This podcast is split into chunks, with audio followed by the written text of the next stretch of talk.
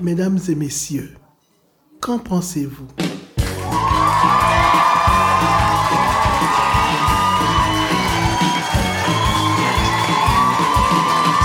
Depuis la microbrasserie Le Prospecteur de Val d'Or, nous sommes le 15 octobre 2018. Je m'appelle Francis Murphy, je vous présente mes co-animateurs, Paul-Antoine Martel, Geneviève Bélan. Bonsoir, cher public. C'est parti pour une deuxième saison et un neuvième épisode de Qu'en pensez-vous?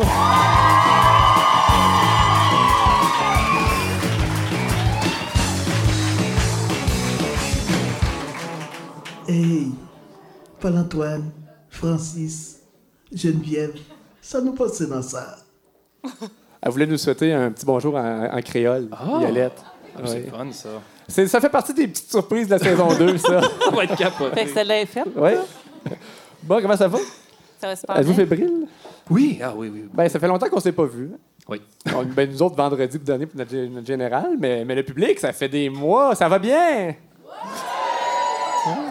Donc, euh, on va commencer avec nos opinions absolues. C'est la loi dans cette émission. Geneviève, as-tu une opinion absolue pour commencer?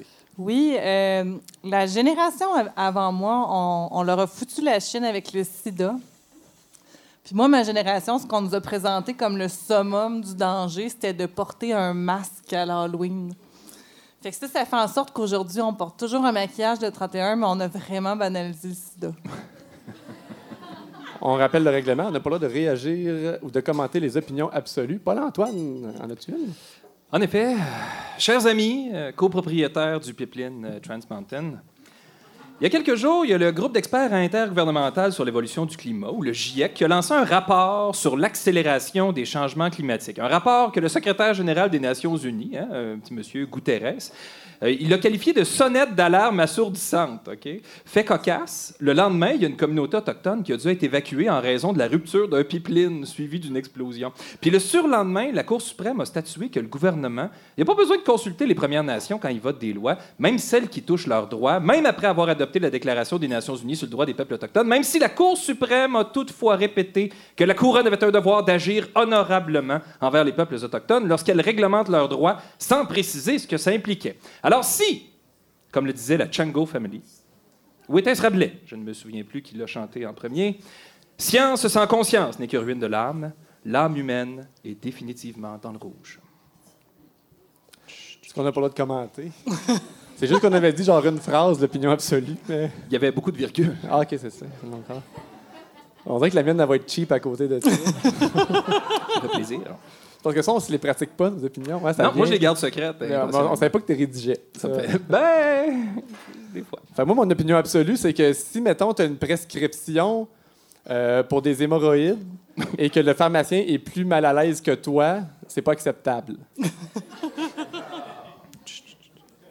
Cet, épisode est présenté par Avantage Numérique. Pourquoi on va jaser de numérique aujourd'hui, Geneviève, euh, brièvement? Pour- Pourquoi avantage numérique? Ouais, c'est ça. Ouais, sais, quand c'est pas tout à fait clair, on appelle ça une démarche. Bon, avantage numérique, ce n'est pas le roman de Chantal Maccabé. Je pense que ça s'appelle comme ça, sa bio. Avantage numérique. Ah, peut-être. Je pense Ouais. que c'est désavantage numérique parce que c'est une femme dans un monde d'hommes. Ah, ça Ah. bien. Mais est avantagée en même temps. de- cas. D'être seul. être avantagé d'être seul. Être un, ça devient un avantage Mais numérique. c'est- en fait, c'est une démarche euh, qui pilotée avec le Conseil de la culture puis le Petit Théâtre euh, pour, euh, en fait, euh, développer le numérique en Abitibi-Témiscamingue parce que on se le cachera pas, c'est une tendance. Là. fait que Ça n'a pas est- l'air de s'essouffler. hein. Fait qu'on fait qu'on remercie Avantage Numérique de présenter ce neuvième épisode de Qu'en pensez-vous?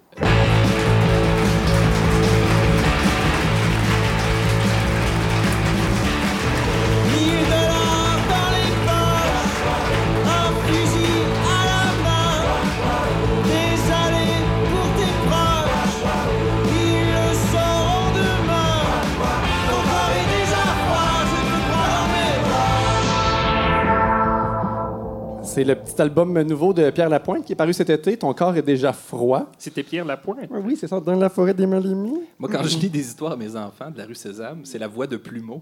C'est ça là que tu qui. Oui, Pierre Lapointe. Ben, c'est comme ça.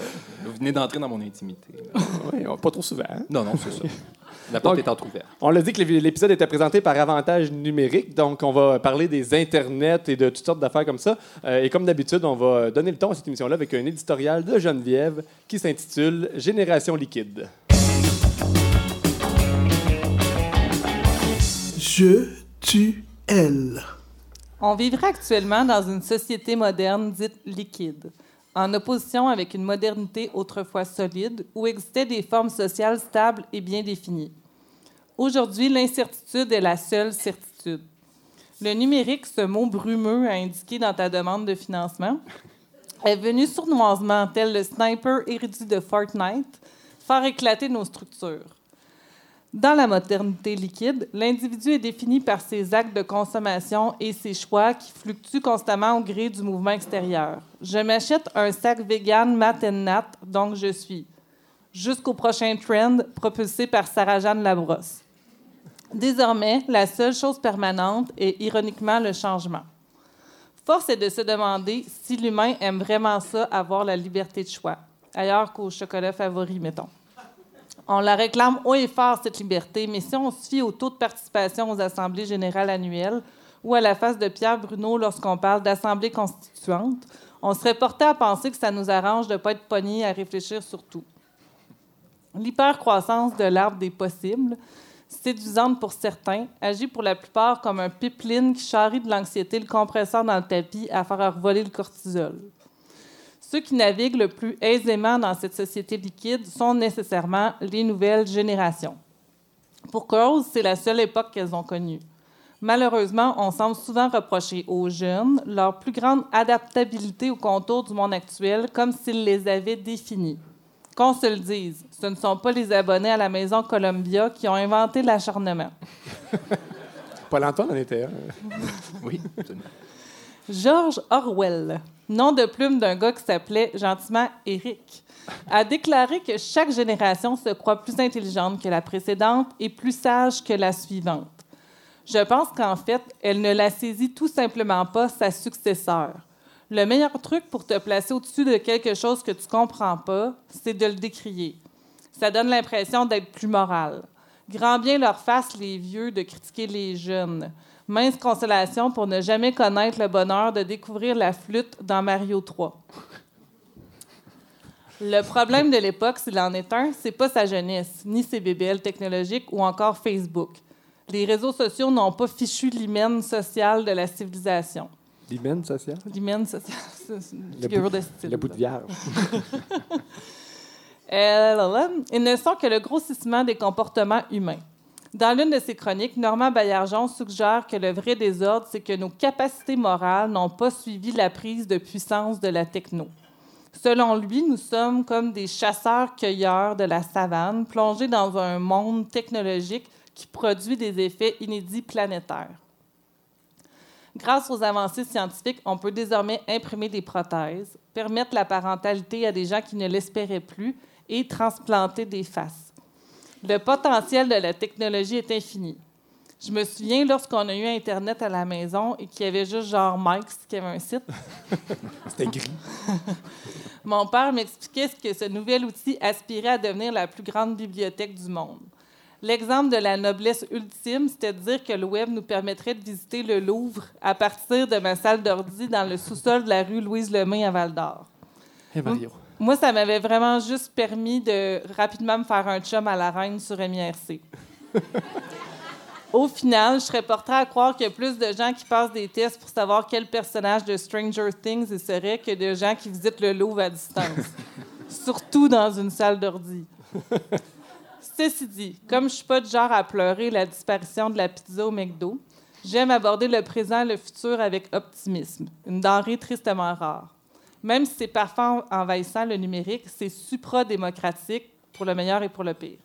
Alors que les structures solides ont laissé place à des réseaux auxquels on se connecte aussi facilement qu'on se déconnecte, ne devrait-on pas faire de l'esprit critique notre ciment des temps liquides? À travers les dérives de cette ère où les infolettes nous tutoient, j'ose croire qu'on apprendra à dompter la bête. C'était Geneviève Bélan.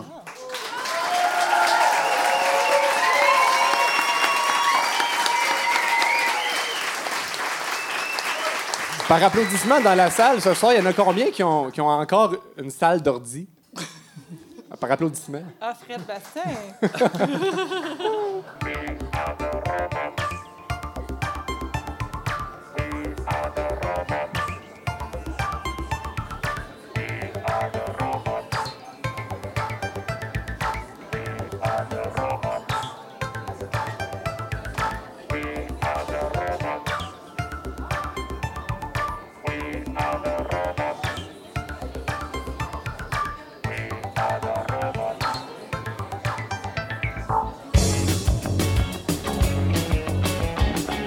La nouvelle régionale.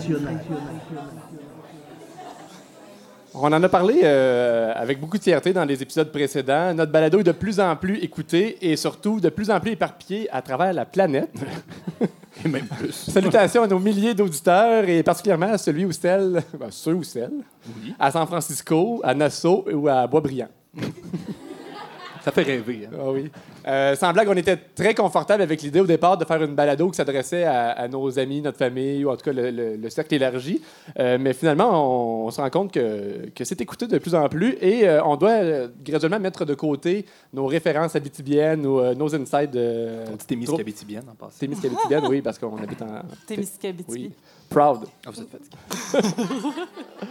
Donc, ce qu'on a décidé de faire pour rendre hommage à ce public de plus en plus éparpillé, c'est de, de- de- de livrer du contenu qui va aller rejoindre ces gens-là Oui. de façon plus spécifique avec un nouveau bulletin de nouvelles régionales. Et ce qu'on a fait, c'est qu'on est allé voir dans nos statistiques d'écoute et on a mis des municipalités dans un chapeau et on a pigé Chambly. Donc aujourd'hui, les nouvelles régionales de Chambly.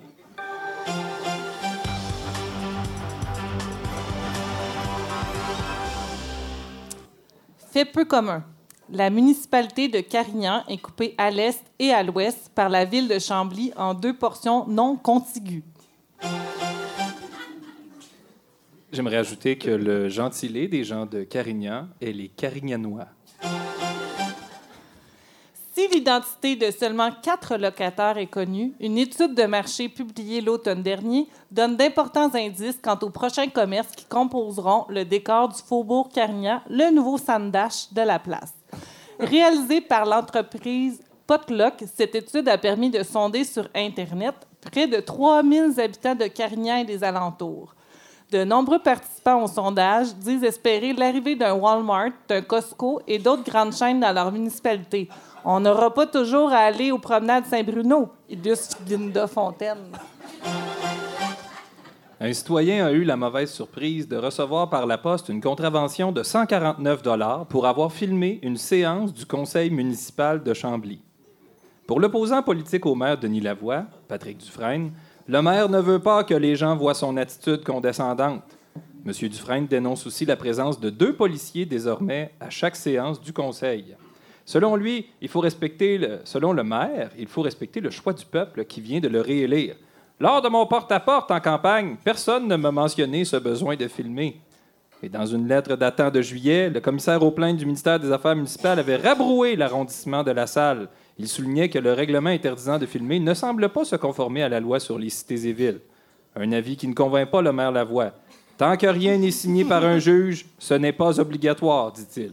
Il est à noter que le maire Lavoie est un ex-policier. Les conseillers municipaux de la ville de Carignan se sont prononcés lors de la séance du conseil municipal du 5 septembre sur l'adoption d'un logo redessiné pour la municipalité. En introduction, la conseillère municipale et mairesse suppléante pour l'occasion, Mme Diane Mor- Morneau, a expliqué que cette métamorphose de la signature visuelle est la suite logique du plan stratégique 2015-2020 C'est passionnant. de la ville de Carignan et qu'elle se justifie par la volonté de transposer le dynamisme de l'administration en place dans une posture publique claire. On la cite. Avec la refonte graphique de notre logo, nous souhaitons clarifier notre positionnement dans la région, souligner l'évolution de la municipalité et envoyer le signal que nous n'avons aucun complexe quant à notre avenir. Du logo, ça, mes amis. La paroisse Saint-Joseph de Chambly invite les personnes malades à participer à la célébration annuelle de l'onction des malades à l'église Saint-Joseph sur la rue Martel le samedi 20 octobre à 14 h. Les lieux sont accessibles aux personnes à mobilité restreinte ainsi qu'aux fauteuils roulants. Les personnes malades, leurs accompagnateurs ainsi que tous les membres de la communauté sont les bienvenus. Les malades et leurs familles pourront se faire oindre d'huile de pépins de raisin, d'huile spéciale aux herbes et aux jalapenos, d'huile pour bébé ou de 5W30 synthétique. C'était les nouvelles régionales de Chambly.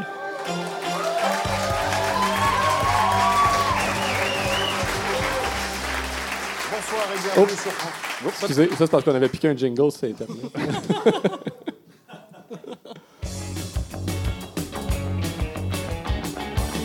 Rayon X. Je pense que c'est un des segments que les gens aiment euh, le plus dans l'émission, Paul-Antoine. Le rayon X, c'est le moment où tu décortiques une, euh, une chanson, une œuvre de notre patrimoine musical québécois.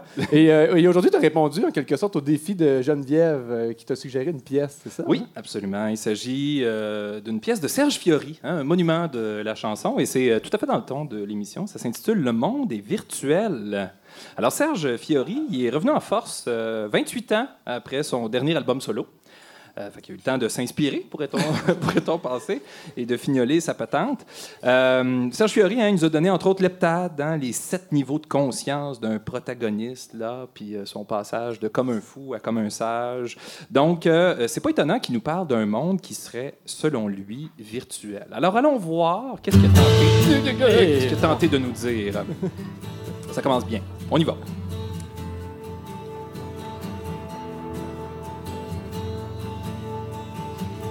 Ça sent bien, hein? La guitare. Ben, Quand je regarde un show dans le centre belle, je vois des gens partout triper le show sur leur salle. C'est moi qui est perdu, mais c'est pas naturel. Le monde est virtuel. Bon. Euh, ici, une petite tape ses doigts là, pour le piétage. Euh, Je trouve ça un peu large. Moi, je trouve que ça sonne pas bien dedans le Centre Bell. personne ne dit Euh, ça. il, ben, il aurait pu faire- il aurait pu dire au Centre Bell, puis en profiter pour laisser son, son organe vocal vibrer. Non, il fait pas. Moi, je trouve qu'il écrivait mieux à l'époque, euh, genre sur l'album Fiori Séguin. Ouais. Il y avait la chanson Viens danser qui jouait un peu dans cette talle-là. Il disait On attend la fin du show. Je sais pas ce qu'ils ont trouvé ce coup-là à faire sauter, mais comme il reste plus d'effets spéciaux, ils ont fait sauter le chanteur. Mais moi, je l'ai manqué. Je regardais le haut-parleur. Il est tellement gros, tellement plus gros que son cœur. Fait que là, là, je place la barre haute en, lisant ça, parce que le reste de la chanson n'est pas nécessairement de, cette eau-là. A- je sais pas s'il a voulu simplifier. Euh, c'est peut-être un haïku, je n'ai pas compté euh, le piétage, honnêtement, mais euh, c'est ça. Donc, Serge se plaint que les gens triplent leur show sur leur sel. Lui, il trouve pas ça naturel. Honnêtement, pour du naturel sérieux, va pas voir un show sans belle. Chante une tonne d'harmonium sur le bord du feu, tu es bien placé pour te souvenir des paroles. Euh, mais bon, euh, les gens le désespèrent, puis pour lui, le monde est virtuel. Maintenant, qu'est-ce qu'on veut dire par virtuel? Alors, je suis allé voir sur le grand dictionnaire terminologique de l'Office de la langue française du Québec. Ça va comme suit. Se dit d'un minéral qui n'est pas présent, sous forme de cristaux, dans une roche, alors que la composition chimique de celle-ci en aurait permis la formation dans d'autres conditions de cristallisation. J'ai dit, ouf, il est flyé. Mais là, il y avait une autre définition qui était quand même euh, peut-être un peu plus appropriée, euh, mais qu'il faut euh, quand même lire tranquillement afin de bien saisir toutes ces subtilités. Relatif à une ressource perçue comme l'entité physique qu'elle représente, mais dont les fonctions sont en réalité reconstituées par une autre ressource. Alors, dans le cas qui nous occupe, la ressource perçue, c'est un peu le spectacle tel que vu dans le cellulaire. Euh, puis c'est reconstitué via un écran haute définition qui permet de zoomer la face du chanteur et de créer un souvenir qu'on ne consultera plus jamais une fois qu'on va l'avoir publié en, en Facebook Live. Donc, euh, c'est ça. Donc, le monde, la table est mise. Le monde est virtuel selon Serge, puis il se plaint des gens qui tombent dans ce pattern-là. Allons voir qu'est-ce qu'il nous dit par la suite. J'ai mon profil Facebook plugué sur mon Twitter. Celui de Twitter plugué dans mon toaster. Fait que là, mes muffins anglais reçoivent des courriels. Bon, C'est c'est malaisant. ben, c'est ça. Là, là, ils chialent après les gens qui suivent leur show, le nez dans leur appendice mental externe, là, leur téléphone cellulaire. Mais lui, il a connecté son profil Twitter sur son grille-pain. C'est ça qu'il nous avoue, là. Il est pas mieux. Puis il a créé une adresse courriel pour des produits de boulangerie. Sérieusement, Serge, cesse de reprocher aux gens ta propre obsession de la technologie. Là, quand même. Ben non, il dit juste après, le monde est irréel. Fait que là, on retrouve là le bon vieux Serge Fiori existentiel d'harmonium. Le monde est irréel, nous vivons dans un rêve. Nous ne sommes que molécules qui dansent en grappe autour de nos âmes endormies en jumpsuit en jeans.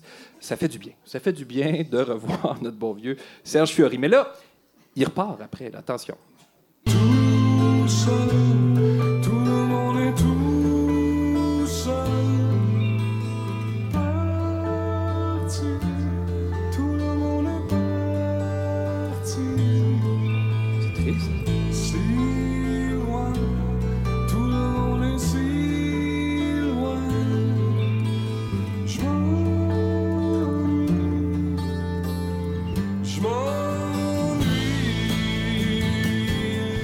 Bon, ici, Serge s'attaque à la lutte au changement climatique. Ça commence à s'éparpiller un peu. Il dénonce le fait que tout le monde est parti tout seul, euh, probablement dans son char, et ce pour aller loin, hein, parce que tout le monde est parti loin, il l'a dit, alors qu'il aurait très bien pu faire du covoiturage ou prendre les transports en commun, surtout en venant d'un show au Centre Bell, là, tu sais. Une station de métro juste là, plusieurs escaliers roulants. Il s'ennuie. Bon, il pourrait peut-être texter ses muffins anglais, voir si on le goûte pas quoi. Suggestion, par contre, pendant qu'on y est, euh, s'il n'a pas parti son grille-pain, peut-être qu'il faudrait qu'il fasse sécher comme il faut, s'il veut pas que se retrouve plein de petits poils blancs, puis ainsi perdre ses précieux correspondants.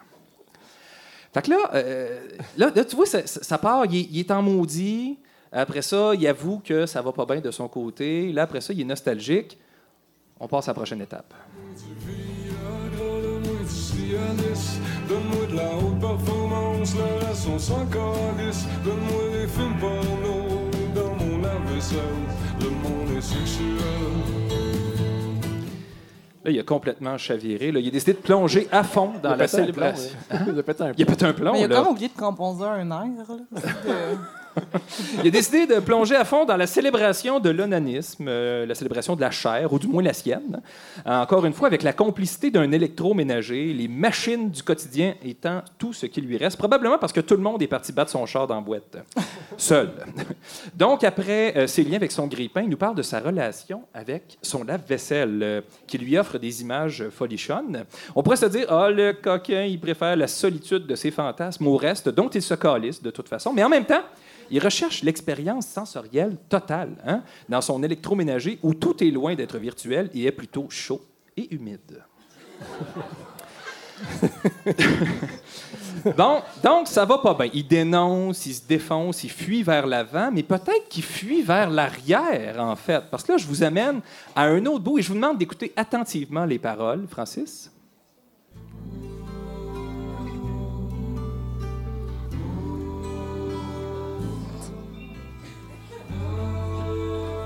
Si c'est pas tout, je vais vous les redire tantôt.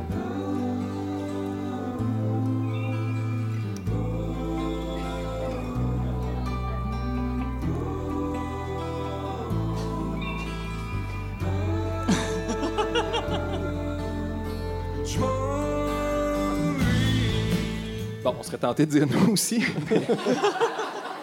Là, bon, il a dit euh, en gros oh, oh, oh, oh, oh, oh, et ou oh à un moment donné. Ah, ah. Puis il dit oh, oh. Puis il dit je m'ennuie. Mais de quoi qu'il s'ennuie? Hein? Alors, pour... Instantanément, moi personnellement, ça m'a rappelé quelque chose. Ta Et cafetière de boum. J'ai j'ai fait ma recherche et ça donne ça ici. Vas-y, Francis.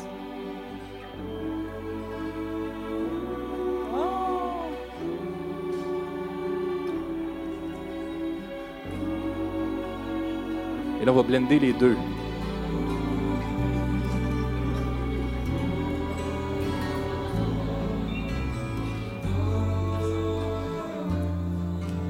Alors voilà, c'était un extrait tiré de la chanson Depuis l'automne, euh, qui fait partie de l'album, hein, si on avait besoin d'une Une cinquième cinquième saison d'Harmonium. Il s'ennuie de l'époque où il écrivait des tunes, puis ça allait bien.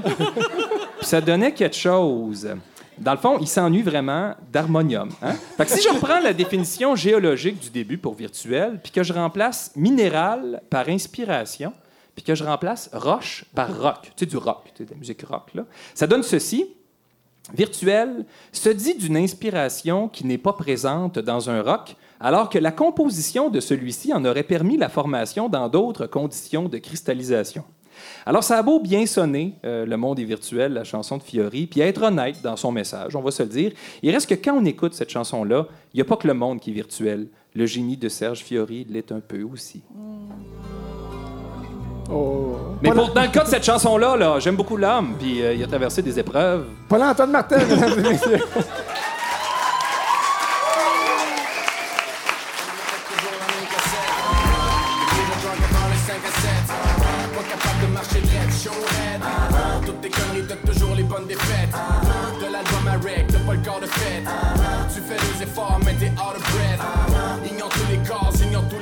me myself. De la bien belle visite. On voulait jaser de numérique euh, aujourd'hui et question de relever un peu le niveau de nos discussions. On a trouvé deux internautes Vous relevez pas le niveau de la musique aujourd'hui avec Corias, if you ask me. Mais Ah, c'est mon feud personnel. Ah, t'as pas encore donné ton opinion absolue, hein? Non, ah, je viens de briser deux règles de suite, mon Dieu. Pend- Pendez-moi. Donc, on a trouvé deux internautes qui, ensemble, sont suivis par, euh, par près de 100 000 personnes. Ils cumulent ensemble des millions de, de vues et de likes sur les médias sociaux. Mesdames et messieurs, Murphy Cooper et Fred Bastien. Merci Valdor! Je vous ai toujours aimé! Fred a déjà brisé la glace, alors je vais me retourner vers Murphy. Euh, Oui. Aurais-tu une opinion absolue pour commencer? Question de Euh, respecter nos traditions? Montréal est supérieur à toutes les villes du Québec. Mais, mais, mais c'est normal, c'est normal parce que c'est notre métropole. Et, et- et- et moi, moi-même qui ai adopté euh, Montréal, euh, si vous parlez contre Montréal, moi, ça me fait absolument rien parce que j'ai pas d'appartenance pour Montréal tant que ça. Parce que moi, je viens pas de Montréal. Mais je vais jamais parler contre Val d'Or parce que je sais à quel point euh, Val d'Or, ça vous appartient, c'est à vous, mais, Montréal aussi, c'est à vous. Voilà. Yeah. Ouais, on commande pas. hein. Ouais, Et Ben là, je faisais juste. euh, non, Fais non, juste non. en prendre des réchauffer ma voix. Non, mais attends, mais tu m'as pas permis parce que là, j'ai triché, mais j'ai quand même une opinion absolue. Ouais, vas-y avec ton opinion absolue. pas sur Corias, mettons. Non, non, vas-y. Je crois que l'Internet haute vitesse, partout dans le monde, incluant la région, est un droit humain. Ça, on voudrait au moins applaudir. Ah, trop bon! Ah, c'est ton règlement, regarde, arrange-toi. Mer- merci les garçons d'être là, Fred et, et Murphy. Euh, dans le fond, on va faire connaissance un petit peu. Euh, Murphy Cooper, euh, t- ton opinion absolue nous introduit bien. Dans le fond, tu es très attaché à Verdun. Les gens qui te sur les médias sociaux le savent. Tu pas sorti souvent de l'île de Montréal. Donc, euh, Ben, en fait, oui, parce que je viens pas de Montréal. Mais, mais, mais, mais depuis que je suis à Montréal, je suis jamais sorti de Montréal.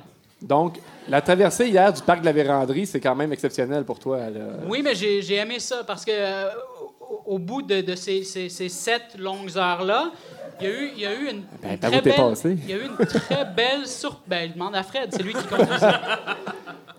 Mais moi, moi, je prends mon temps. Moi, je suis un conducteur prudent. La limite est 90, moi, je suis à 91, man. Comme, regarde. Tu veux que le feu? On a parlé non-stop. là. On n'a pas arrêté de parler, on s'est pas tapé sur les nerfs. On a comme fait quatre podcasts pas Quatre enregistrés, dans le fond. arrivé. Uh-huh. Mais au bout de ce trajet-là, il y a eu une très belle surprise parce que c'est la première fois que je venais en région et, et- et j'adore Val d'Or. Voilà, c'est dit. Yeah. Puis comment ça s'est passé? Votre accueil droit. à Val d'Or, l'hôtel, tout va bien? Bon, ouais. là, on a vécu quand même quelque chose d'impor- d'important qu'il faut raconter. Murphy l'a vécu, puis les deux, on l'a vécu comme ensemble, mais dans nos têtes séparément. Puis je pense que ça vaut la peine de juste y aller étape par étape. On arrive, ça fait 7 heures, on est fatigué. On arrive à l'hôtel Continental, merveilleux hôtel, euh, magnifique chambre. Mais dès qu'on ouvre la porte, on remarque qu'il y a une petite enveloppe sur le comptoir. Tu sais, j'ai déjà vu ça dans les hôtels, une petite enveloppe de bienvenue, tu sais. Mais sur l'enveloppe, sur l'enveloppe blanche, cachetée, OK? Puis c'est écrit dessus Bienvenue, backstabber. Là, et là, et moi et Murphy, on vit ça dans nos têtes respectives. on est comme, les deux, on, parce que moi, je me dis, qu'est-ce que j'ai fait? Qui c'est qui m'en veut? Puis je pense que Murphy, tu t'es posé la question aussi, right? Plus que toi? ouais, ouais. Ben ouais, t'es moins. Parce Ouais, t'es plus que je me disais, mais mon Dieu, les, les- les gens qui veulent me tuer m'ont suivi jusqu'à Val d'Or.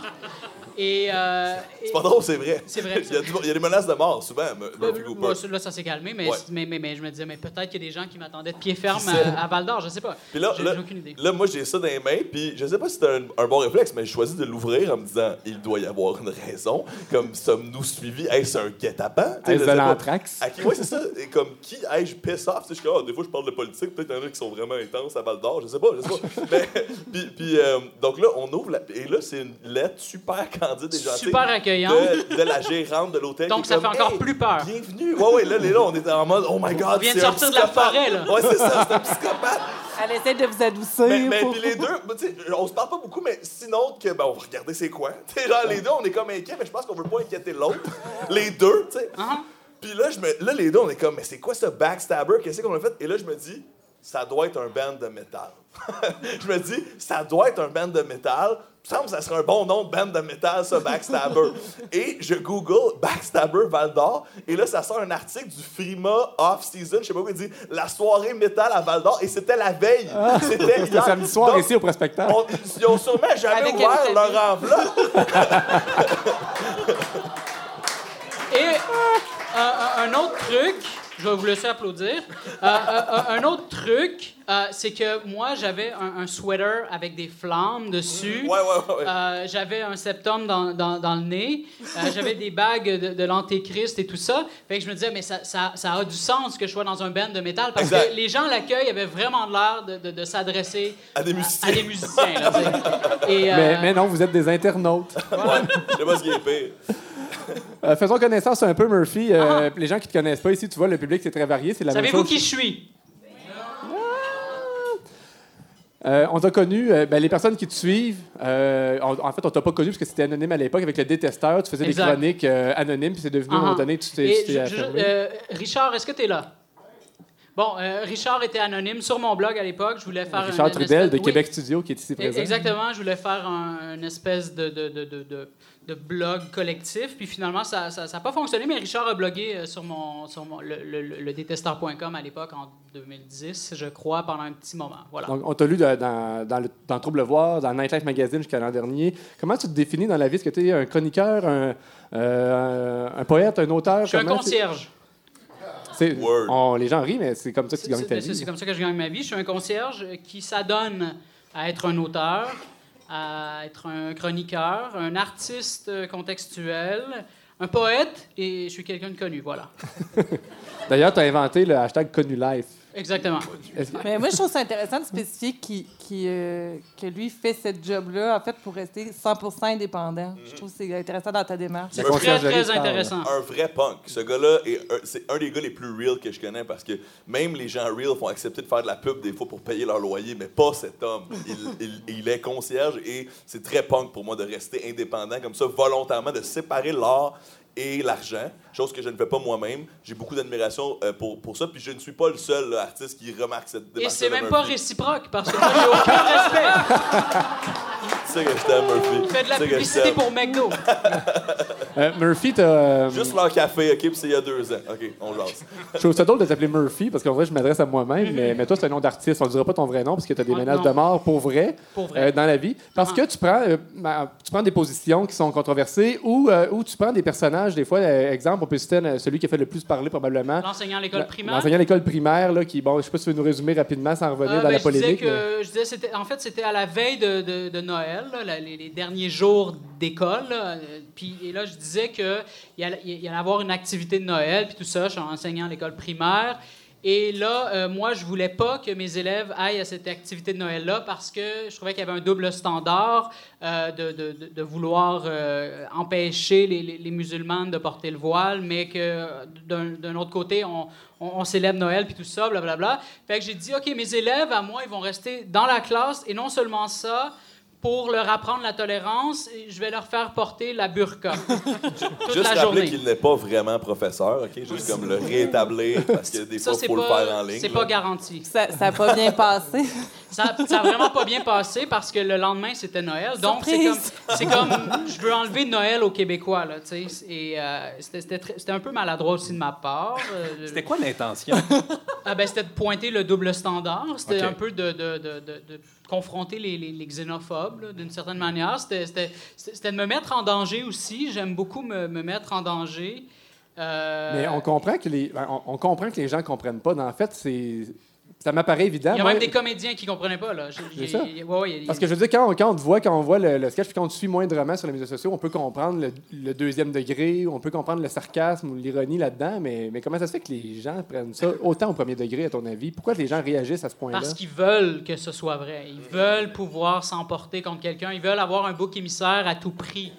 Et ben c'est ça. Puis là, ben moi, la, la- la veille de Noël, le soir du réveillon, j'étais euh, dans, dans ma famille et j'avais le, nez dans mon téléphone tout le long, puis je regardais les, menaces de mort que je recevais. Mais je, je regardais pas, je ne surveillais pas les menaces de mort. Je surveillais la plus, la, la plus dangereuse, celle qui allait, qui allait mettre ma vie en péril. La plus euh, imminente. La plus imminente. c'est Mais est-ce que tu te considères comme l'arroseur arrosé ou le troll trollé dans, ce con- dans, dans un contexte comme celui-là?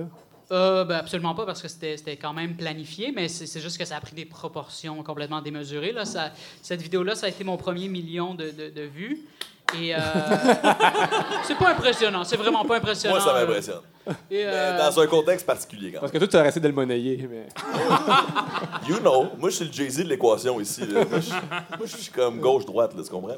Et finalement, ben, euh, ça m'a suivi. J'ai retiré, j'ai dû retirer la vidéo euh, au bout de 24 heures parce que là, ben, là, je devais passer Noël avec ma famille. là.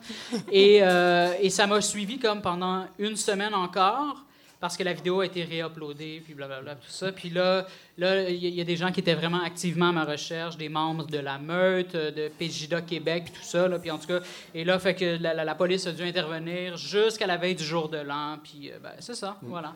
Elle est où la ligne entre, euh, entre le personnage Murphy Cooper qui va faire ce genre de canular-là et, et le vrai, dans le fond, qui a des valeurs, qui a des principes, puis tout ça? À quel point, des fois, tu as l'impression que tu mets le bordel puis que tu nuis à la cause plutôt que de l'aider?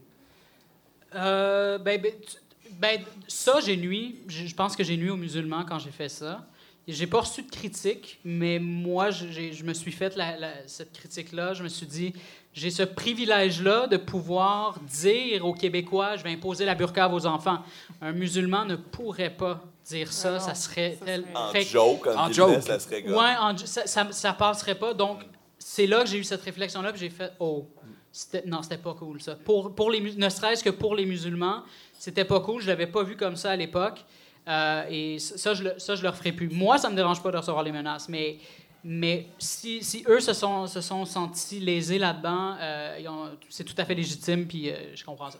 Là, on parle du cas qui a été le plus trash dans l'histoire, mais pour que les gens comprennent, Murphy Cooper, c'est pas toujours lourd comme ça. Je vais, prendre le, le terme lourd, là, mais souvent, c'est des, des, des, petits, des petits hoax plus légers. là. L'histoire du Tim Horton où tu exiges de te faire servir en franglais ou, euh, Ou en ou ou- créole. Ça, c'est créole. gros, le créole. Ou tu fais. Je suis, je suis une vedette en Haïti en passant. Ouais. Pour vrai, c'est pas une joke. pas une on joke. pourrait te présenter Yolette, notre narratrice. Je sais pas si tu l'as Ah, c'est, c'est- le nom de la mère de ma copine, Yolette. Je pense qu'ils s'appellent toutes Yolette comme ça, cette génération-là d'haïtiennes. Ça, ça se pourrait. Michel Tremblay, Michel, Michel Tremblay vibe. Fred, euh, toi, on, on t'a connu au départ avec VJ Recherché. Je pense vrai. que c'est comme ça que tu as été. C'est ma naissance publique. Avant Ouais. ça, j'avais une émission à la radio communautaire du cégep de Maisonneuve. Donc, c'est s'appelait avec VJ Recherché Pizza qu'on t'a- végétarienne. oui, parce que c'était comme un peu n'importe quoi, puis euh, pas si bon que ça dans le fond. Mais euh, finalement, euh, ça a été mon école. Mais oui, puis, euh, euh, effectivement, ma naissance publique, pour vrai, c'est une télé-réalité aussi incroyable que cela puisse paraître. paraître. Euh, c'est Vidéo Recherché en 2009 à Musique Plus, où j'ai fini deuxième et ils m'ont engagé sur le site web C'était qui le premier? C'est Tatiana Polevoy. Ah, c'était pas Gabrois? Non, mais il était dans la même édition que moi à l'époque. Ouais, avec Nicolas Ouellette, Oli- euh, Olivier Duclos, euh, euh, Tatiana Polevoy qui a gagné, euh, une, euh, Leila qui faisait genre des affaires de Cirque du Soleil. Tu sais, il essayait que ce soit un peu love story, mais il y en avait des gens comme moi qui étaient dans une entrevue de job de trois mois puis qui qui était pas vraiment en mode genre le nonsense, la télé-réalité, mais en mode engagez-moi. Puis comme ça a fini par marcher. J'étais comme je parlais constamment de musique. Dès qu'il y avait du drama dans le loft, j'étais juste comme hey, avez-vous vu un cadre de Metallica? Est-ce qu'on parle de leur tournée en 98? tu sais comme ah je veux juste vous démontrer que genre moi je connais la J'ai musique. des genre, atouts. Je suis là pour ça, moi présentement. Genre all this bullshit de genre me rendre populaire, c'est juste parce que je veux une job dans un métier que j'aime. Moi, de la musique à Musique Plus, j'y crois. là. Ouais, ben, ouais, là, je suis vraiment. Allé un peu à l'encontre de la direction. Je Je sais pas peux si t'en parler t'es audacieux. pendant des heures, mais tu sais, ce qui a tué Musique Plus, c'est YouTube. Là. Puis, euh, puis là, je- rapidement, rapidement, c'est que tous les, les, les humains mentent. Je sais pas si je t'apprends ça, mais les humains mentent. Donc, quand tu leur demandes, toi, qu'est-ce que qu'est-ce que tu aimerais voir à, à la, à Musique Plus, tout le monde répond, ben, de la musique, de la musique émergente, du contenu local, du bon stuff. Tout le monde dit ça. Pour vrai, j'étais pas Et quand il y en a, ils la des enquêtes. Mais quand on le mettait en onde, on faisait des codes d'écoute de dégueulasses. Puis, tu sais, c'est bien plus cher de faire du contenu de même, là, parce que tu as des recherchistes, des éclairagistes, des caméramans, du monde local, tu fais travailler l'industrie. Ça coûte cher. Puis après ça, tu montes l'émission, puis après ça, tu mets des Kardashians au public qui leur coûte zéro. là. parce que, genre, ils achètent ça à MTV, c'est des saisons trois ans en retard. C'est comme. MTV savent même pas que le Québec existe, là. J'exagère quasiment, là, tu sais, comme pas, là. Mais, mais donc, puis ça coûte rien à produire, puis là, les codes d'écoute sont six fois ça. Fait que là, tu te dis, ouais, il y a du monde dans les sondages, là, ça, ça a été démontré, là, que quand tu leur dis est-ce que vous lavez les mains en sortant de la toilette, là, publique, là, Les gens mentent. il y a 80 du monde dit oui, mais après ça, tu mets une caméra dans les toilettes publiques, puis la moyenne, c'est 60 Tu fais Allez-vous voter CAC, les gens disent non?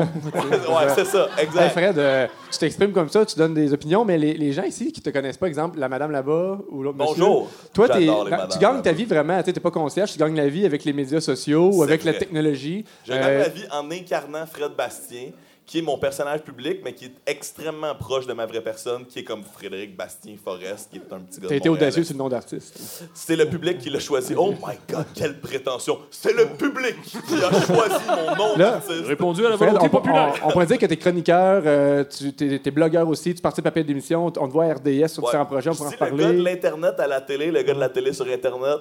Habituellement, ça explique assez. Sinon, je peux dire consultant numérique parce que j'ai une. Est-ce qu'on pourrait dire que tu es un influenceur? Est-ce que tu te considères Moi, que c'est un mot à mode? ben, c'est correct que tu m'aies qualifié de ça, mais moi, c'est un mot que je n'aime pas. Il faut Moi, je- réfuter. Moi, je pense. Non, non, mais dans le sens où, comme, c'est correct si, genre, l'industrie de la pub m'appelle influenceur parce que, comme, s'ils ont besoin d'un mot pour expliquer à leurs clients, faut nous payer, mettons.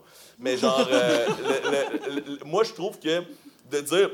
Parce que, disons-le, moi, je pense que c'est super bon ce qui se passe sur les réseaux sociaux. Je sais qu'on a un espèce de débat tantôt qui s'en vient. Moi, je pense que c'est principalement bon, un peu mauvais aussi, mais principalement bon, ce qui se passe sur les réseaux sociaux en général. Mais, euh, euh, le problème avec. euh, Rappelle-moi ta question, je me suis, je me suis rendu compte. Influenceur. Ouais, c'est ça. Le problème avec ce terme-là, c'est que c'est l'équivalent pour certains jeunes de dire Moi, je veux être influenceur. C'est comme vouloir dire Moi, je veux être une vedette. Non, non, non. Il n'y a personne qui se dit Moi, je veux être une vedette qui devient une vedette. Tu dis Moi, je veux jouer de la musique. Moi, je veux faire des films. Moi, je veux faire des vidéos sur Internet. Moi, je veux prendre des photos de mode.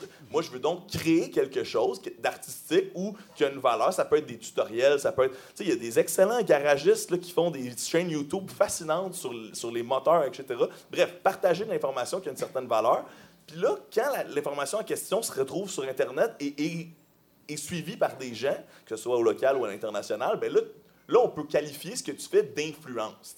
Donc, c'est pas mettre la charrue avant les bœufs puis dire que moi, j'influence le monde. Non, non, moi, je fais des vidéos dans la vie. T'influences une fois que tu as accompli quelque chose. ou Exact, une exact. Ben, oui, puis là, c'est- puis là, c'est à distinguer, c'est à critiquer pour la critique, dans le sens où peut-être que je fais des vidéos que le monde écoute puis ils font comme c'est vraiment pas bon. Tu sais, je veux dire, dans le sens où, comme rendu là, ça devient prétentieux de dire, ah, je comprends le public, ce qu'il pense de ce que je fais. tu sais, genre, même moi, j'ai de la misère à savoir. Fait c'est normal que, que je garde une certaine distance avec ça. Puis moi, pour vrai, puis c'est facile à dire, mais pour vrai, moi, ce que j'aime, c'est de faire des trucs qui m'intéressent, de partager mes passions. Je suis né avec une certaine curiosité, puis j'ai une capacité à vulgariser ce que j'apprends. Puis je suis toujours en train d'essayer d'apprendre de quoi sur plusieurs sujets, dont mes sujets de prédilection, beaucoup la musique, la technologie, le sport, etc. Mais comme j'ai comme une passion, puis je m'enrichis toujours de ces connaissances-là, mais je veux juste pouvoir continuer de l'en partager à des gens, puis être ce que d'autres sont pour moi, c'est-à-dire des guides intellectuels ou whatever. Donc, ben, tant mieux si après ça, je suis payé parce que j'ai un beau look, puis genre, je fais des photos Instagram nice, tu sais. Si ça me permet de, de payer cette démarche-là, de monétiser cette, euh, cette importance culturelle, tu sais, relativement nichée. Moi, j'aime beaucoup que tu veux great. pas te faire appeler influenceur, mais guide intellectuel. Ah ouais. Moi, là, ça, t'es à l'aise. Non, mais OK. Premièrement, c'est vraiment quelqu'un qui m'a écrit ça. C'est un ado qui m'a écrit Fred. genre- moi, j'ai pleuré quand j'ai ce commentaire-là. Ben oui, j'ai pleuré quand j'ai eu ce commentaire-là parce que quand j'étais un ado, j'avais des guides intellectuels. Genre, je lisais des affaires. Il y avait des gens qui m'inspiraient, des artistes. Une grande partie de ma réflexion politique est née des groupes de musique que j'ai consommés quand j'étais plus jeune. tu sais. Puis moi, de me faire dire ça par une jeune adolescente, ça m'a beaucoup touché parce que c'est très identitaire pour moi, la culture, puis la musique, puis le YouTube, puis tout ça. Ben, le YouTube est venu parce qu'à l'époque, ça n'existait pas. Mais de savoir que j'avais, ne serait-ce que pour 5, 10, 15, puis peut-être beaucoup plus de monde, un impact positif sur leur vie que moi j'en ai eu, moi ça me touche beaucoup. Puis effectivement, il y a beaucoup de gens qui pensent que je suis un arrogant avant de me parler dans la vraie vie. Mais c'est vrai, je suis un arrogant, puis je me considère un guide intellectuel pour les jeunes, la jeunesse du Québec. Ah, dégoulinant et horrible. Fred, tu, euh, tu, tu es, euh, ben, t'es actif sur les médias sociaux, tu es un YouTuber euh, très actif, tu publies une vidéo au moins une fois par semaine. Presque, Et dernièrement, tu as fait quelque chose d'assez intéressant. Tu as invité tous les chefs des partis politiques en campagne électorale. Ouais. Tu les as Tout le invités, en- tu leur as offert une tribune. Tu as dit. Peu importe le parti, grand ou petit parti, Ouais. si tu es le chef, viens sur mon plateau, puis je te Voilà. donne, euh, je, je te, je te- je mets mon réseau à ta disposition. Voilà. Et parmi les chefs, euh, il y en a plusieurs qui ont accepté. Cinq chefs qui sont venus. J'ai dit chef, chef ou porte-parole parce qu'il y, a- il y a Ouais, les, ouais, les meutes ok. Québec solidaire qui Ouais. s'appellent co-porte-parole. Donc, tu sais, je voulais bien sûr. malheureusement, François permettre. Legault, premier ministre, euh, aujourd'hui, n'a pas accepté l'invitation, mais tu as quand même si rencontré c'est lui ou son équipe. qui ont Mais, refusé ça, qui ont euh, vu ça comme un pas risque. Mais ce que je trouve remarquable quand même, puis on peut le dire euh, en toute honnêteté, c'est Ouais. que Philippe Couillard a accepté l'invitation, puis on peut le dire qu'il ne devait pas être dans sa zone de confort d'aller dans un. Lui, Ça- ça doit être son équipe. C'est son tu équipe. C'est Alexandre Taillefer, équipe qui qui a pris une chance. Je sais pas à quel point c'est les PR ou Alexandre Taillefer. Mais effectivement, je suis assez fier de ça. Comme tu dis, j'ai invité tous les partis, mais dans mon post initial, j'ai j'ai tagué tous les partis présentement à l'Assemblée nationale, donc Québec solidaire, le PQ, les partis libéraux du Québec et la CAQ, ainsi que, et j'ai spécifié, ainsi que tous les petits partis, parce qu'il y en a, je suis sûr qu'il y en a ici.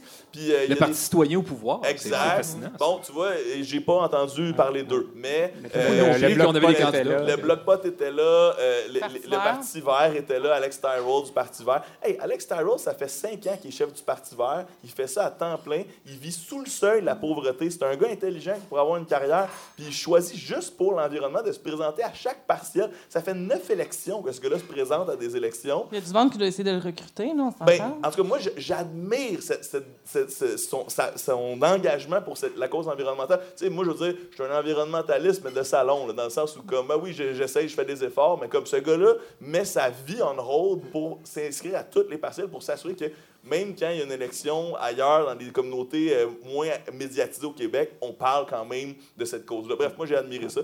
Puis, euh, puis c'est intéressant que l'équipe de M. Couillard accepte de se mettre en danger comme ça. Puis d'ailleurs, Philippe Couillard, c'est le seul qui a su répondre à ta question sur le rap. Ben, en fait, qui, l'a- qui- qui a réussi aussi candidement à aussi bien répondre. Parce que tout le monde a répondu à cette question-là. J'ai été très surpris. Tout, Quelle fond, était la question? La seule question que je posais à tous les, les candidats, à tous les chefs potentiels, là, ben, à tous les chefs que j'ai reçus à mon émission YouTube, euh, j'ai mis des guillemets là-dessus pour le monde sur le podcast. Euh, ben, le- c'est. euh, j'ai encore perdu mon fil d'idée. La encore. question, la seule question que rap. posée Ouais, à la seule question, c'est le rap. Hey, merci. C'est pour Oui. ça que sur YouTube, il y a bien des jump cuts en passant.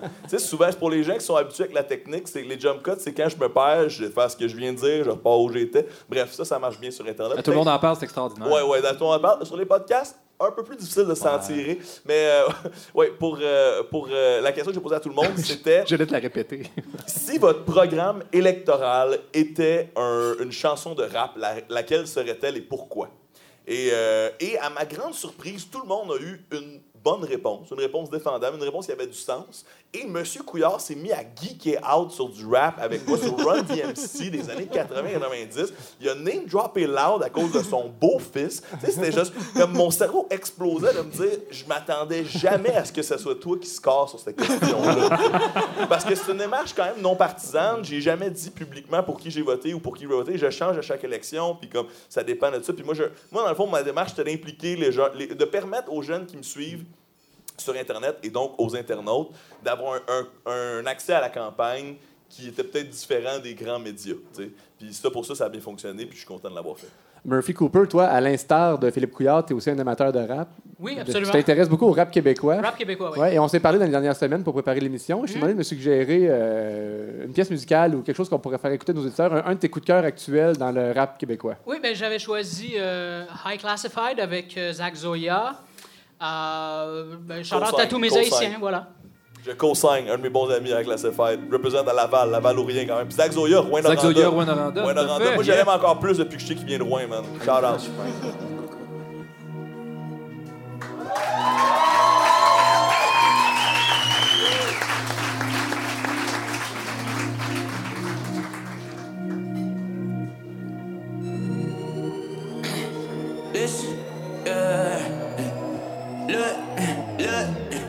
Time to get my commission. Get my bros in the business, but I'm on my way to you. Yeah, yeah. No, no need for commitment. Me, myself, and my feelings, still I'm on my way to you. Yeah, but I want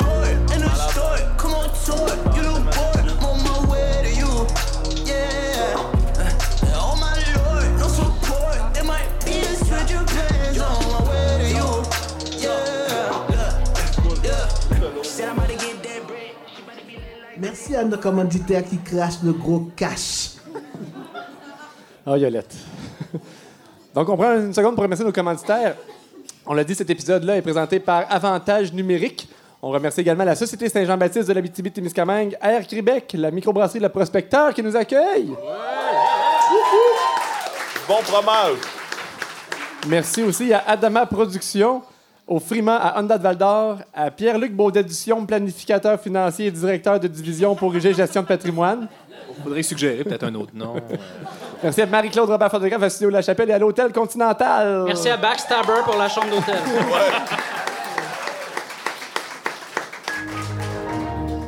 Wow. C'est vraiment ça le, le tag? C'est malade. Ça, c'est la chanson de Catherine, musique d'ordinateur. Connais-tu ça? Ça me fait du bien, man, d'entendre ça. Là. On la fera pas jouer au complet, mais elle- ça- Si, si le paradis, c'est le background de Windows XP, je vais être heureux dans l'éternité.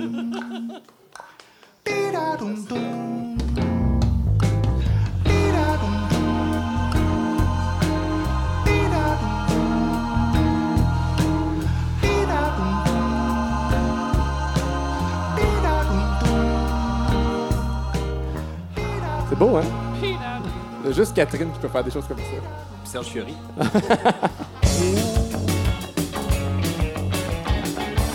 Le moment anti-radio.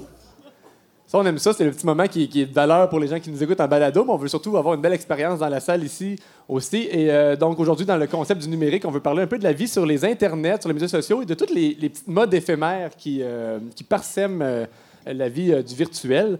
Euh, entre autres, là, dans les modes éphémères, on a connu le lip dub.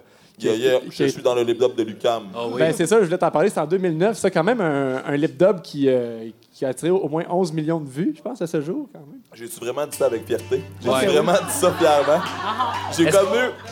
Cette Ah, c'est ça bon, fait hein? encore vibrer? Hey, Est-ce que tu voudrais nous le faire? Fais-nous-les! Ça me rappelle vraiment des souvenirs nostalgiques d'université, c'est dégoulinant encore une fois. Mais sans blague, ok, je vous raconte une vraie histoire. Mon père, qui était à la retraite, a- a- est Qui est mon voisin. qui est le voisin de Murphy Cooper à Verdun, True That, est parti en voyage et sur une genre de croisière en Europe de je sais pas quoi, était assis avec des Allemands, OK? Et en jasant un peu de leur vie, a dit Ouais, mon fils étudie à l'Université du Québec à Montréal. Eux ont dit Ah, est-il dans le dans le lip dub. Je te le jure, OK? Je te le jure. Et ça faisait au moins deux ans que ça existait. Et eux, ils ont dit, ben oui, ceux qui ont les enfants en bas âge vont comprendre cette anecdote. On dit, ah, mes deux enfants de genre 3 et 5 ans capotent sur ce vidéo-là et nous le demandent constamment. Je l'ai écouté au moins 600 fois. Et, et je, je vous le jure, OK? Mon père a dit, ouais, ouais, mon, mon fils est à la fin, il sort d'une salle de maquillage. Et ils ont dit, avec le chandail bleu. Il- et ils me connaissaient! Vraie histoire sur le lip dub. C'est la Ben. meilleure que j'ai. Moi, j'ai fait écouter à mon gars, fin de semaine, je préparais l'émission. Puis euh, après, j'ai dit, puis t'as aimé ça? Il dit, ouais, mais c'est bizarre. Ouais, il aurait pu dire ça a drôlement vieilli, j'aurais été d'accord quand même. Donc, dans les petites modes éphémères comme ça, il y a eu euh, aussi le flash mob. Il y a eu le Elf Yourself. Je sais pas si vous vous souvenez. là, C'était comme un, un clip de Noël, une carte virtuelle que t'envoyais avec ta face à la place d'un elfe. C'était peut-être plus big à Ah Val non, ça, d'Or, c'était ça, c'était pas. ordinaire. Et, Et tuc à Val d'Or, on capte. et pour notre moment anti-radio, aujourd'hui, on veut faire revivre le Harlem Shake. Je sais pas si vous vous souvenez, celle-là est passée limite inaperçue, mais ça a J'ai été mal. Il m'a inaperçu! Toi, tu travaillais pas dans les médias à non, ce mais, temps-là. euh, ça a été bien fort pendant à peu près trois semaines en 2013. OK? Mhm. Donc, ce soir, avec vous, cher public, on va, re- on va faire un Harlem Shake. Dans le fond, euh, on a, on a quelqu'un qui, qui est là-bas, qui est Pierre-Luc, qui va filmer. Et on a, euh, on a Pascal euh, qui a mis son, son costume de banane. Je peux pas croire, j'ai Mais- mal. mais- La banane explique, va aller au c'est quoi? C'est sûr qu'il y a plein de Harlem Shake, dans le fond, c'est un clip euh, où il y a une personne avec un look un peu funky qui va juste danser tout seul pendant que tout le monde ici est nonchalant. Fait que pendant la première partie, vous nous regardez, vous sirotez votre bière comme si de rien n'était, comme si l'émission suivait son cours, OK? Je peux Puis pas la- croire qu'on a la du banane, à expliquer un Harlem Ouais. Shake en 2018. Fait que la banane... C'est ça, le voyage dans le temps, man. Fait que Les gens Pascal- verront même pas. Calme, calme- calme-toi, Fred, là, c'est parce que là, on, ralentit le groupe. là. Pascal, tu peux aller juste là, là, Je suis un dans le milieu. c'est bon, c'est bon. Fait qu'on va filmer la première shot, ça va durer à peu près 15-20 secondes. Puis après ça, on va vous donner des accessoires pour la deuxième partie. Puis après ça, on va faire un montage avec ça, ça va être capoté. Banane. Mais pour la deuxième partie, là, c'est c'est qu'il faut que les gens de virent banane. fous, là. Ouais, ouais, c'est ça, mais on va y revenir. On veut pas que les gens... ah, OK. Il veut que tu Ah ouais, Il y a une bonne OK, caméra parfait. à part de ça, là. Fait C'est que là- sérieux, là. Fait que tout le monde, on, on reste nonchalant. On reste nonchalant, c'est juste la banane qui On s'énerve. vise le pirate. Fait que la banane, tu danses. Puis nous autres, on fait comme si l'émission continuait. Là. Ok, ok, on sait ça. Eh, moi, j'adore ça. euh, C'était pour quand qui, la pensez-vous, bouffe? C'est un bon gag. Ça va, Murphy, ouais? OK. Stoïque. euh, Fait que là, on a assez de matériel de la première partie. Fait, fait que la deuxième reprend là. Là, on distribue le matériel à tout On le est monde. dû au 40 jours, qu'est-ce qui arrive? C'est ça qui est hot! Non, mais faut, faut penser aux gens qui vont l'écouter, là. Là, Oui.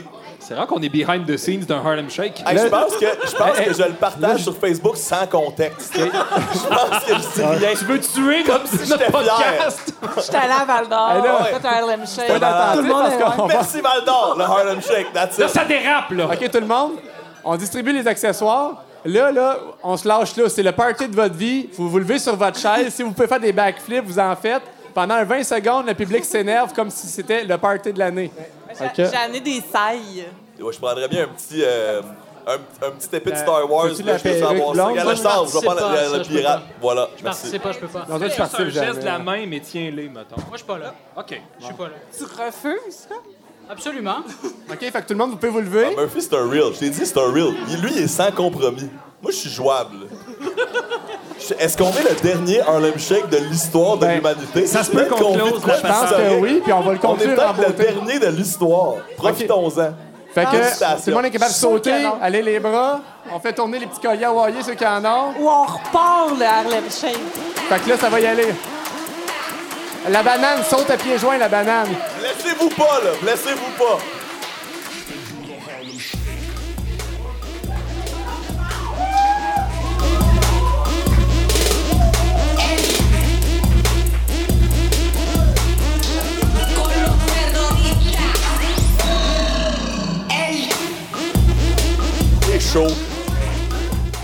Et voilà. Hey.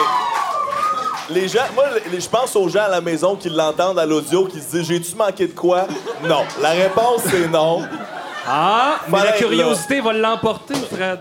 Mon plus grand coup cette année, c'est d'avoir renoncé à participer à un Harlem Shake Au en dernier, 2019. au dernier Harlem D'ailleurs, Shake. d'ailleurs, je t'en remercie, Murphy, parce que si c'est un échec, on pourra dire que c'est de ta faute.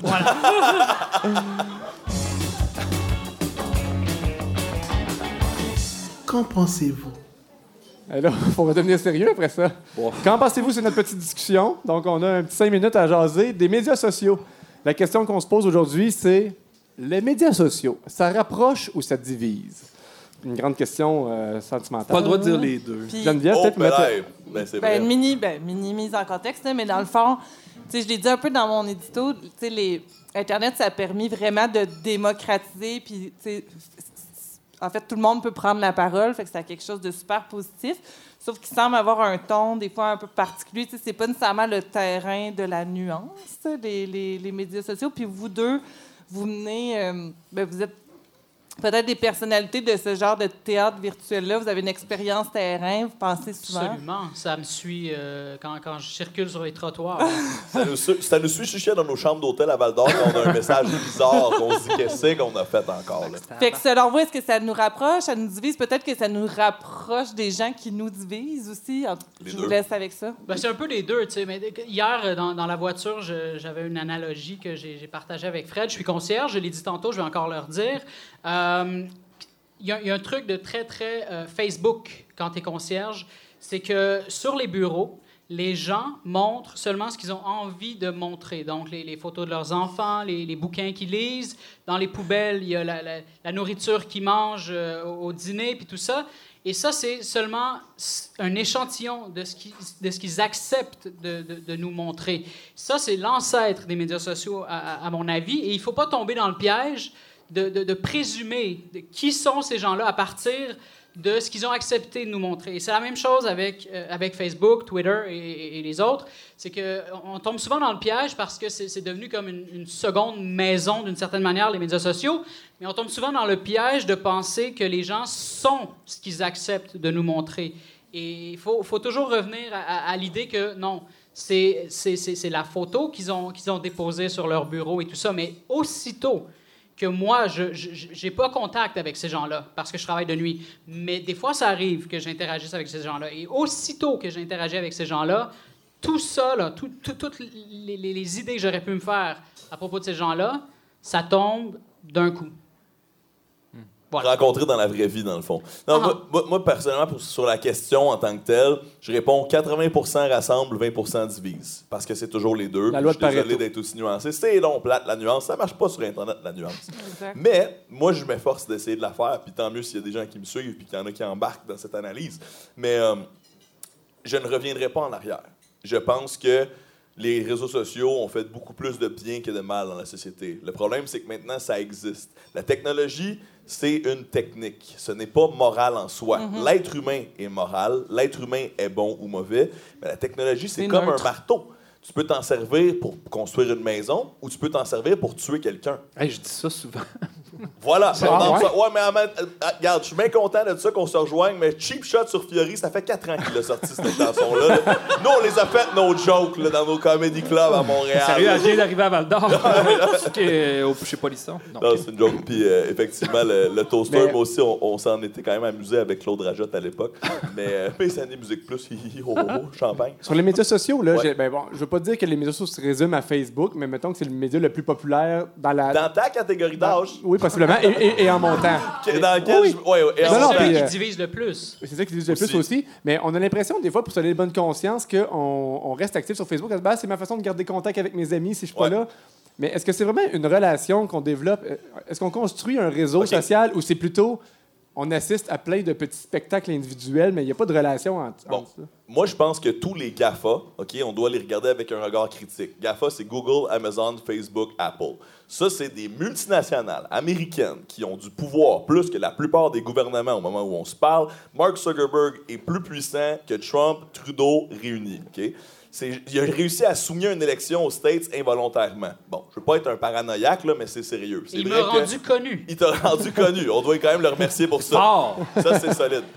Donc, on doit tous les regarder avec un regard euh, précis, mais ils sont foncièrement différents l'un des autres. Par exemple, même si je suis critique aussi à l'égard de Google, j'ai beaucoup, beaucoup plus confiance en Google, l'institution, les fondateurs de Google, qu'en Facebook, l'institution et le fondateur de Facebook.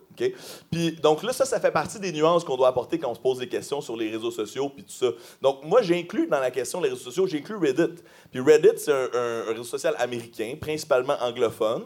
Je, je pense qu'on doit protéger la langue française et c'est super important qu'on enseigne le français à nos, enfants, mais je pense qu'on devrait aspirer à être plus bilingue parce que le monde va, vite sans nous autres si on reste juste unilingue.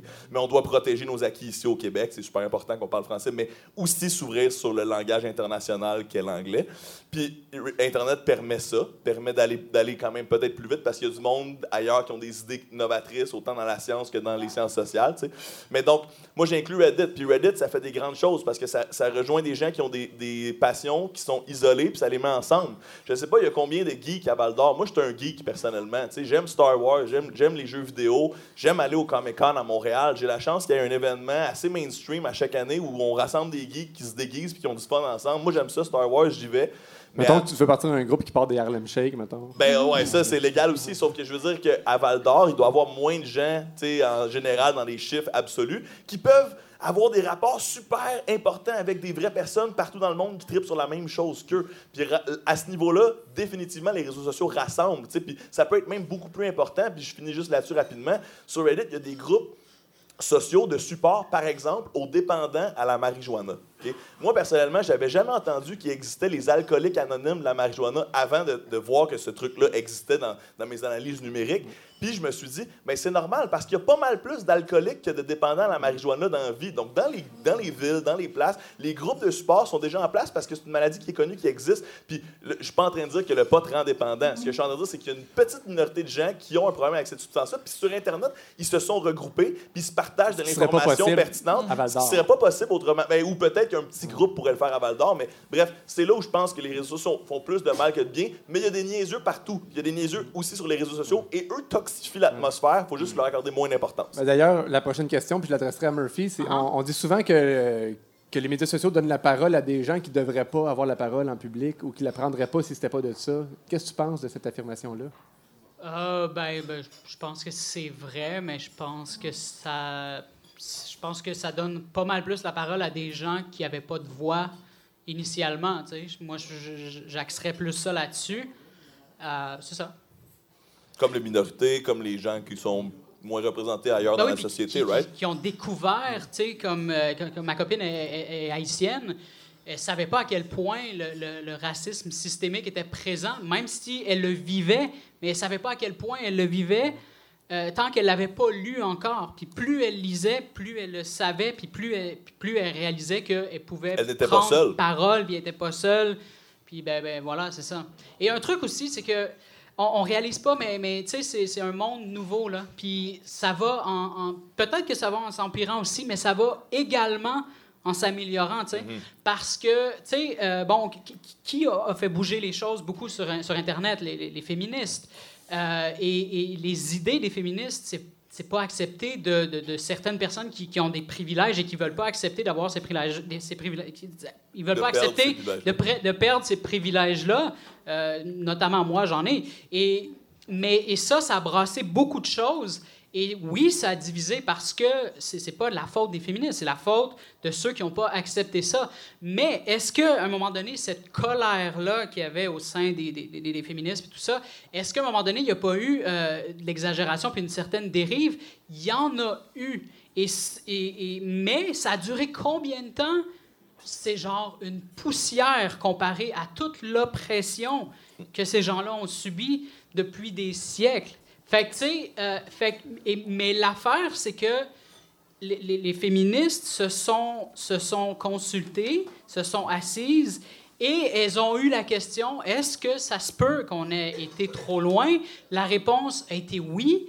Et elles ont, elles ont rectifié le tir. Et ça, les, gens ne veulent pas le réaliser. Ceux qui, s'opposent euh, à ces groupes-là ne veulent pas le réaliser. Mais oui, ça va en s'améliorant et il y a une volonté à ne plus diviser justement parce que oui, ça se peut que la colère des fois soit peut-être pas mise à la bonne place ou qu'elle soit mal gérée ou qu'il y ait, oui, certaines personnes, pas toutes, certaines personnes qui soient mal intentionnées. Et euh, ben c'est ça. Moi, je, je la vois, l'amélioration, je, la vois. Trouvez-vous que la communication, par contre, est différente? Tu sais, dans, dans la vraie vie, il y a tu sais, un peu de ce qu'on appelle du small talk. tu sais, On va... Mais sur les réseaux sociaux, c'est souvent plus dans des sujets plus forts qui viennent. tu sais, on va- la, la communication, ben, on appelle ça de la communication spectacle. là, Dans le fond, on se parle ensemble, mais on, on, on sait qu'il y a des gens qui lisent ce qu'on dit, fait que c'est pas le même type de discussion, fait que ça amène d'autres. Puis là, là, je remets mes, mes yeux de critique, mais c'est vrai. Puis, puis, euh, effectivement, ça, c'est un problème. Parce que comme la plateforme en tant que telle célèbre l'extrémisme, Ouais. parce que quand on, on- Par exemple, quand je lance une idée ou je réponds à un commentaire enflammé sur TVA Nouvelles, ben souvent, si je réponds « Ouais, je suis pas trop d'accord », ça va pas rejoindre personne. Non. Mais ça, c'est un comportement humain. Si je dis « C'est un Christ de plein de merde », les gens qui pensent un peu comme moi vont être comme « Il dit, lui », puis là, ils vont liker. Puis là, ça, ça fait que les gens les plus extrêmes sont mis de l'avant par la collection de likes qui est engendrée, tu sais. Puis il faut garder ça en contexte, puis je pense qu'il y a un travail peut-être aussi structurel dans la programmation de ces algorithmes-là pour qu'on commence à penser à ça plus sérieusement. Mais je pense aussi qu'il faut regarder ces phénomènes-là comme euh, euh, une suite de notre société, mais quand on s'intéresse un peu à cette hargne-là, à cette haine et à ces divisions-là, oui, c'est vrai que c'est des bulles algorithmiques. Donc, si par exemple, je vote un peu plus à gauche, la plateforme, comme je like des trucs à gauche, va me montrer des trucs que j'aime, donc des trucs plus à gauche. J'ai l'impression que tout le monde pense comme moi. C'est la même chose à droite. Puis ça, ça peut être un vecteur de radicalisation. Sauf que, autant à gauche qu'à droite, right? Ça peut être un vecteur de- d'extrémisme. Puis moi, je pense que l'extrémisme, en général, il faut regarder ça avec euh, attention. C'est pas une bonne idée, habituellement, d'aller dans l'extrême, en général. Tout le temps vers l'équilibre. Ça, je reviens philosophe beau, un c'est peu, beau. là. C'est- Ça, c'est un de mes préceptes philosophiques euh, personnels, guide intellectuel. Ça, c'est bon pour les jeunes. Tout le temps vers l'équilibre. Ce qui est Mais- vu comme extrémiste aujourd'hui ne le sera plus dans, dans cinq ans. Mais ça dépend. Non, puis bien sûr, C'est comme ça qu'on parce avance. que les gens n'acceptent pas l'idée. Mais juste pour terminer, l'idée que je lançais par rapport à ça, c'est qu'effectivement, les gens qui sont aux extrêmes vont être plus populaires, mais quand on regarde qui se radicalise vraiment, que ce soit le jeune militant de la droite qui devient nazi, parce que ça existe partout dans le monde au Québec, mais c'est une minorité, c'est rare. C'est très, très, très rare, mais ça arrive. Que ce soit le jeune blanc qui devient néo-nazi, que ce soit le jeune musulman ou d'une famille musulmane qui devient un combattant d'État islamique, parce que c'est arrivé, mais c'est rare, ça arrive partout dans le monde, mais ça arrive. Ou que ce soit un jeune qui se suicide à cause de l'isolation des réseaux sociaux, c'est tous des gens qui avaient des problèmes sociaux avant d'être sur Internet. C'est tous des gens qui, dans une autre situation aussi, étaient isolés, n'avaient pas de système de support. Puis là, c'est là où je deviens peut-être un peu prêcheux, mais donc, n'importe où vous êtes, qui vous êtes, si vous voyez des gens qui s'isolent en général dans la société, essayez de tendre la main parce qu'on peut les perdre de plein de manières différentes. Peu importe qui vous êtes. Donc, tendez la main aux gens isolés, puis l'Internet, on continue à garder un regard critique, mais c'est pas l'Internet qui crée des gens isolés. C'est juste qu'ils tombent là-dedans plus profondément que d'autres. Donc, euh, en conclusion, Geneviève et Paul-Antoine, la question c'était euh, les médias sociaux, ça, ça rapproche ou ça divise? Est-ce que euh, vous êtes convaincu par le point de vue de nos invités? Est-ce que vous êtes prêt à vous rallier à la position? Ben moi, moi, je rejoins le marteau. euh. moi, je suis très marteau. Je suis très marteau là-dedans. C'est un outil, mais euh, c'est- juste que euh, je rejoins aussi Geneviève. Puis on on s'était même pas consulté là-dessus, mais on, est allé jouer un peu dans le même tal. Science sans conscience n'est que ruine de l'âme. C'est-à-dire qu'on développe des moyens formidables de rejoindre du monde, de passer du contenu, mais on est toujours euh, encore une espèce cave un peu. Fait qu'on a entre les mains une espèce de Lamborghini qui va super vite, mais on sait pas chauffer. Fait qu'on risque tout le temps de rentrer dans le mur ou de se rendre très très rapidement quelque part qu'on sait pas exactement c'est où. Fait que c'est un outil formidable, mais dans quel but? C'est ça l'affaire. tu sais. On Ben, n'a pas il y a- tant de but dans Il y a eu, est-ce que je- si je peux me permettre, là, on, on avance quand même, parce que malgré tout, ce- tout ce qu'on peut dire, on s'est quand même rendu à MeToo, on s'est quand même Oui. rendu à Black Lives Matter puis tout ça. Donc ça avance quand même, tu sais. Faut prendre notre temps et continuer d'aller de l'avant. Je pense que c'est ça. En Murphy général. Cooper, Fred Bastien, merci. Je n'ai pas répondu. en Merci à vous. là. C'est pas grave. OK. On en reparlera après. on s'en sac de jeu. Je l'écrirai sur les réseaux. C'est la seule fille en passant. Est-ce que vous voulez rester avec nous pour le reste de l'émission, les garçons? Ben, avec plaisir. On vous garde avec nous. L'amour est comme l'oiseau de Twitter. On est bleu de lui seulement pour 48 heures. D'abord on s'affilie, ensuite on se follow. On en devient fêlé et on finit solo. Regarde à toi. Et à tous ceux qui vous like, les sourires en plastique sont souvent des coups d'hashtag. Ah les amis, les potes ou les followers, vous faites erreur, vous avez juste la cote. Regarde à toi.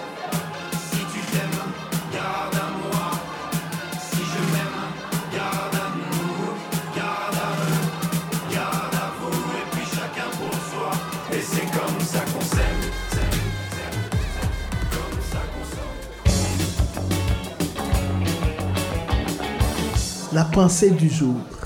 C'est un nouveau segment surprise à l'émission aussi, saison 2. Hein? Hashtag surprise, hashtag, euh, hashtag amitié, Blessed. blessed.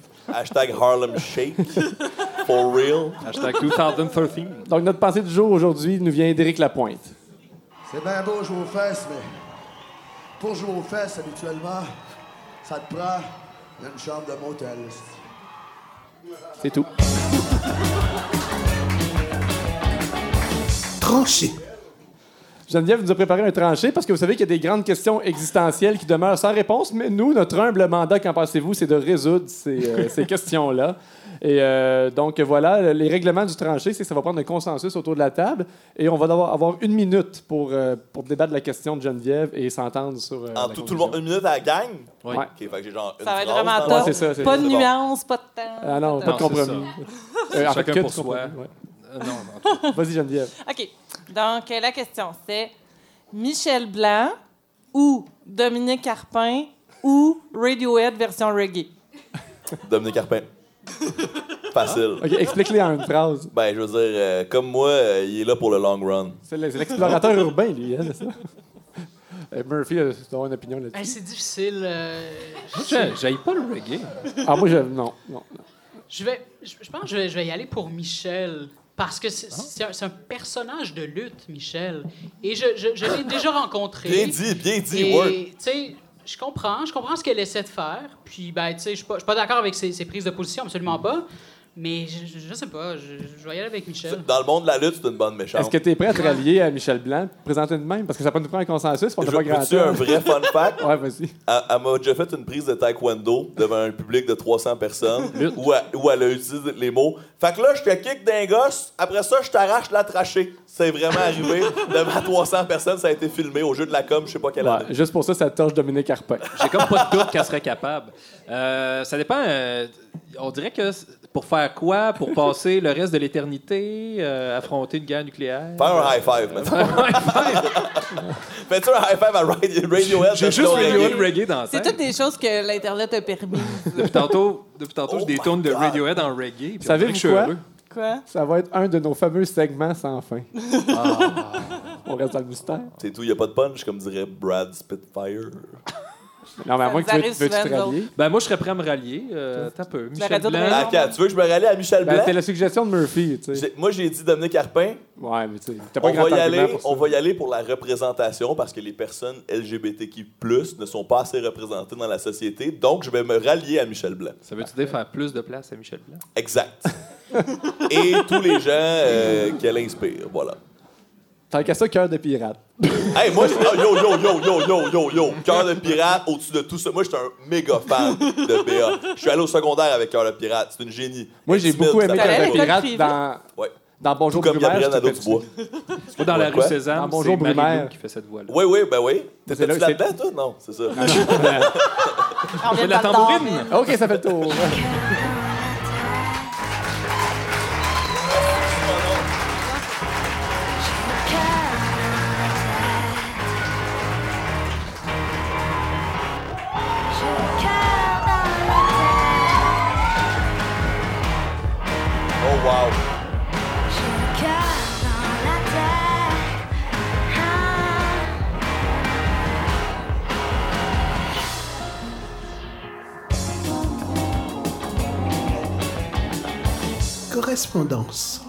On sait que notre public était beaucoup, beaucoup attaché aux confidences d'Alexiane. Et à la fin de la saison 1, on avait comme présenté la conclusion de son journal. Tu sais, elle, partait en guerre contre sa mère, qui, qui- elle soupçonnait de lire en cachette son journal. Euh, bon, elle a arrêté d'écrire après ça.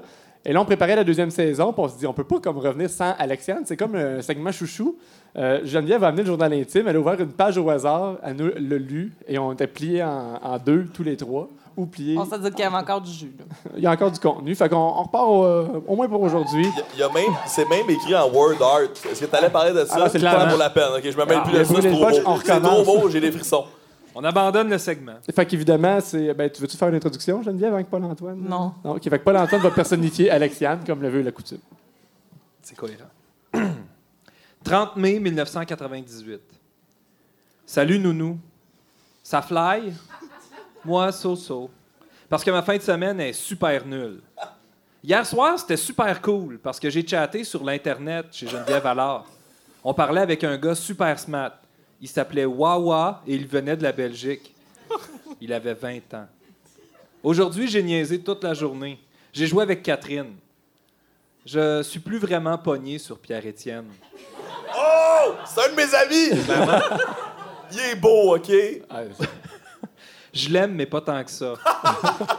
J'aime aussi Patrick, un gars de ma classe. Il est pas. Et là, la page est déchirée. Mais on. Je pense que je l'avais pas plugué encore. C'est le symbole de- du mystère. Euh, mais on peut, euh, on peut poursuivre avec l'entrée suivante, quand même, sur laquelle il y a des Patrick en word art, hein, quand même. Euh, C'était high-tech. à Montre-les l'époque. à, à Facebook Live. là. Hey, pour les gens sur Internet là, qui, se- qui écoutent à l'audio le word art, imaginez-vous des gens de grosses lettres qu'on mettait dans nos présentations orales au primaire. Là. Le Windows Toi, t'étais au primaire, 95. d'autres, on était au secondaire, mais on. Ouais, ouais, c'était magnifique. C'était sur le marché du travail. Mais euh, je tiens à dire qu'en glissant du word art dans notre émission, on vient comme de remonter d'une coupe de coche de Harlem Shake. Ça, c'est cool. Alors, on poursuit. 17 juin 1998. Bonjour, Derry. C'est Diary, mais c'est écrit Dairy Queen. C'est ça. Comment ça va? d'Or.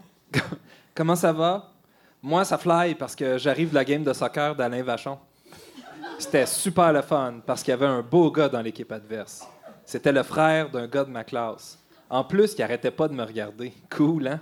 Il y a environ 15 ans. Puis j'avais une peignure super hot. J'avais plein de tocs et full sprinette. C'est qui, elle? Je suis encore. Laisse-la finir. Je suis encore amoureuse de Patrick. Tourlou Mondary, Alex. PS, les dessins, c'est parce que je me pratiquais à l'ordinateur. Magnifique. Magnifique. Ça donne envie de chanter.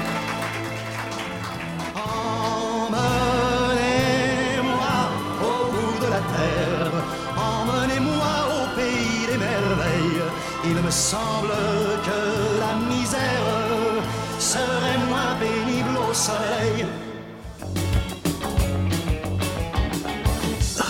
les cochonneries. Je ris dans vos micros. C'est des surprises de la saison 2. On va vous le dire, c'est parce qu'on a aboli le segment sac de chips. Parce qu'on avait vraiment peur de la poursuite imminente de Québécois. Surtout depuis qu'il y a Cube. Il aurait pu vouloir nous tuer. Hein? Avec son marteau. C'était peut-être eux backstabber. dans le fond. On a voulu se donner plus large de possibilités en appelant ça cochonnerie et en allant explorer toutes les cochonneries de l'Internet. Euh, Est-ce qu'on a Pas des toutes, cochonneries? pas toutes, s'il te Ouais. plaît. Ouais, moi, j'en ai, j'en ai produit une couple. affaire. Mais comme c'était le cas avec le sac de chips, c'est un segment double. On, on déguste des cochonneries en parlant de cochonneries. Oh. Nice. Lui, est végétarien. Ouais, mais Euh, le Goldfish, t'es L'autre, est sur Weight. Watchers. Goldfish, explosion de pizza. Hey, c'est une nouvelle saveur. Déjà, c'était une explosion de pizza? Mike and Ike? Non. Mike, De c'est- la chenoute. Moi, j'ai déjà explosé une, explosion- une explosion de ketchup sur un bateau une fois. C'est spectaculaire. Un œuf dans un T'as-tu fait le melon d'eau? Pas pire, c'est pas pire, ça. Non plus. Explosion de melon d'eau, tu mets les élastiques. Je le recommande à tout le monde. Belle activité estivale. Un peu du gaspillage Toi, alimentaire. Murphy, qu'est-ce qui mais- explose dans ta vie? euh? Qu'on peut- Euh, les views. Les views. There you go. hashtag connu life, hashtag Boom. poète. J'étais connu là. Bars. Est-ce que tu veux participer à notre dégustation, Murphy? Non, je suis sur Weight Watchers. Mais C'est euh, la chose la plus punk, c'est vrai. C'est c'est pas des blagues. Puis il fait mieux que quiconque. pendant qu'on en- pendant qu'on déguste, ben, Ah, donc les de ta démarche. Ma dé- quelle démarche? Euh, Euh, Weight Weight Watchers, euh, ben, j'ai euh, j'ai entamé ça au mois de janvier. Euh, j'avais besoin d'un nouveau défi, de, de- de me renouveler un peu, puis j'avais quelques petits soucis de santé. Ben et euh, j'ai perdu 80 livres, voilà.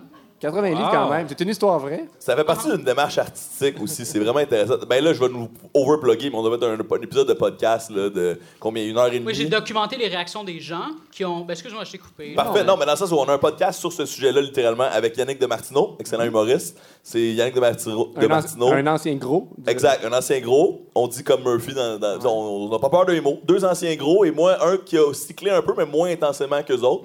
Puis on parle de grossophobie et d'être gros pendant une heure et Et demie. de comment la- la- la- les gens nous perçoivent Ouais. différemment, Mais c'est ça comment qui est les fascinant, réactions c'est changent que- euh, à notre égard, puis tout ça, puis ouais, voilà. Donc les gens ré- réagissent pas de la même façon maintenant que t'es mince. C'est deux mondes parallèles, complètement. Murphy dans, et sa dans grosse ta tête, dans ta tête, t'es gros ou t'es mince?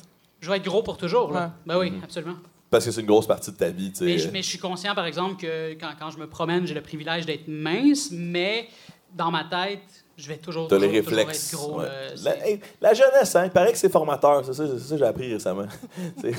Non, mais c'est ça, on- c'est notre identité, elle nous reste toute notre vie. Les jelly beans, c'est sucré, hein? Ouais, tu veux-tu du salé? Chance, c'est pas ça mon, mon affaire absolue, là, mon, ma- mon opinion absolue sur les jelly beans. C'est un peu plate. Si vous voulez, moi, je commencerai avec une, une cochonnerie d'Internet. Vas-y. Mais c'est juste, euh, elle elle est pas si cochonnerie que ça, elle est plus préoccupante, mais c'est, je trouve que ça fait un beau meilleur lien que le goût de la pizza, c'est Goldfish, parce que je vais te dire une affaire. C'était ma première et ma dernière bouchée. là. Moi, je m'attends pas. Non. C'est très bon. J'ai une pâte. euh, Je peux pas voir, c'est une insulte au fromage local que je viens de manger. Là. Euh, le- le- on est tellement bien reçu avec de la bière locale incroyable au prospecteur et la, du fromage local, I guess, j'imagine. J'ai comme pris pour acquis que c'était du fromage local. Mais là, après ça, je mets genre des jelly beans dans ma bouche. C'est comme les experts en fromage, ils me lancent des sorts présentement. Faut mélanger le truc à la pizza avec le fromage local. c'est Tu sais quoi, Fred, tu devrais apprendre à dire non. Moi, ça fait deux fois dans cette émission-là que je dis non. J'aime, trop la Aucun découverte. regret. Mais t'es un punk, man. Qu'est-ce que tu veux que je te fasse? Je suis un sell-out. Je dis oui à tout. es-tu quand même content d'être là? Ben oui, ben oui, Ah, absolument, absolument. C'est qu'on le sait pas, tu sais. On le sait pas, on le sait pas, mais on... Non, non. Non, mais on est content. Puis Murphy aussi a pris le temps d'écouter l'émission puis il trouvait ça très Ben oui, bon. Fred Moi, je l'a me pas suis- écouté, moi, je l'ai écouté et Moi, j'ai je me aimé suis fié ça. à son opinion. Fait que, tu sais, moi, j'ai dit, ah, c'est bon, où est-ce qu'on s'en va? Il a Les trouvé autres ça bon. épisodes sont pas pires. That's it. Donc, Murphy, toi, tu possèdes un selfie stick? Dans la vie? Euh, oui. Oui, évidemment. Euh, moi, la nouvelle qui me préoccupait, c'est que euh, le nombre, c'est une nouvelle qui est parue sur le site de Radio-Canada la semaine dernière, le nombre de morts par égo-portrait ne cesse d'augmenter dans le monde. Et depuis quelques années, en fait, on rendu à 250 personnes qui sont mortes en se prenant en selfie. Et les selfies, c'est out de toute façon, fait qu'ils sont mortes pour absolument rien. Maintenant, la nouvelle tendance, ben, en tout cas, ce que moi je fais, c'est que je prends euh, mon téléphone, je le place sur un, un cadre de fenêtre euh, à l'extérieur, sur un building. Je me place plus loin, je mets le, le- le minuteur et, et ça prend la photo. Ou il demande à Fred de le prendre en photo partout. Là. Ça, c'est les Ah. deux techniques. Mais dans les deux cas, ça marche bien. Ah, Ben, tu sais, puis il y en a sûrement plein qui sont pas répertoriés. là. Le coroner, il voit ça, tu sais. ah, ça, c'est difficile à dire. Ouais, mais tu sais, on se souvient tous du gars qui prenait un selfie sur le bord du train qui se faisait kicker par le chauffeur. Je m'excuse de rire de son malheur comme ça, mais tu sais, il y a quand même de quoi de haha, l'humain narcissique. Tu sais, quand on rit, on est un peu en train de se positionner au-dessus de la mêlée, mais tout le, prend- tout le monde prend des selfies ici. Tu sais, les premiers photographes dans l'histoire de l'humanité ont pris des, pris des selfies là, avant les avant les selles, là, tu sais. Littéralement là, à l'argentique, là, ceux qui ont inventé la photographie se prenaient en photo dans le miroir. Tu sais, il y a de quoi de Ben oui. profondément Fred, humain Fred, tu là-dedans. pourrais jamais être à toutes les émissions. Tu parles vraiment trop. Je sais. Mais je vous ai dit, le- votre plus gros Ouais. défi, c'est de me faire taire. Bienvenue à Ben, Val d'Or. moi, je trouve ça intéressant parce que y a, J'ai euh, bu deux cafés, là, regarde, c'est la folie. Il y a des prix qui Prends- sont remis chaque année, c'est les prix Darwin. euh, Puis c'est- c'est- ils récompensent les morts les plus absurdes. Puis je pense que c'est comme hors catégorie. Ils ont décidé qu'ils récompensaient plus personne qui était mort par cette... Ben, ils récompensent Je vais dire de quoi qui de glauque, mais on pourrait récompenser les meilleures photos de selfie qui sont menées à la mort. Parce qu'il doit en avoir qui se retrouvent quelque part. Là. Sûrement une compile qui existe quelque part. Il y a tout sur les interwebs, ça puis le Louvre. Geneviève, as-tu une cochonnerie d'Internet? Euh, moi, je suis allée sur Twitter cette semaine et euh, il y avait le magazine L'Actualité qui tweetait ceci propre, facile à utiliser. La dosette de café est de plus en plus populaire au pays. Mais est-ce bien écologique? Mais non. Fait que je me disais juste qu'en 2018, je m'attendais comme à, à Une plus. belle, une belle candeur. de-. D'une revue qui s'appelle L'actualité. Oui, c'est ça. Plusieurs personnes C'est pas le mangent au McDonald's. Mais cette nourriture est-elle bonne pour la santé? Enquête. C'est pourrait magazine de la qualifier de- l'actualité. Mais, mais Fast qui, qui est propriétaire de l'actualité maintenant? C'est pas le, le- le président de la campagne libérale? Euh, C'est pas euh, euh, Grand Cuivre? Grand Cuivre? Non, non, taille fer, c'est ça. Taille fer. c'est ça. Paul-Antoine. Hey, moi, ça, écoute, euh, je vois pas vraiment de cochonnerie sur Internet parce que je consulte juste des médias sérieux. Puis euh, mon média sérieux m'a déçu. Euh, il s'agit de Radio-Canada Côte-Nord, hein, qui est une de mes sources d'information euh, les plus fréquentes. Euh, Donc, c'est un texte qui s'intitule Le directeur général de B Trinité euh, démissionne après une semaine. Hey, pas été long. Mais là, c'est intéressant parce que, en tout cas, il y a- il y, a plein de sous-textes là-dedans. là, C'est mais quoi le- ça, B Trinité, pour vous m'aider? C'est un village de la Côte-Nord. Oh my God! Attention. Attends, il y a le un maire président? suppléant de B Trinité, hein, le maire suppléant de B Trinité, Serge Lestage, confirme que Gérard Coulombe, le directeur général entré en poste en début de semaine à B Trinité, a déjà remis sa démission.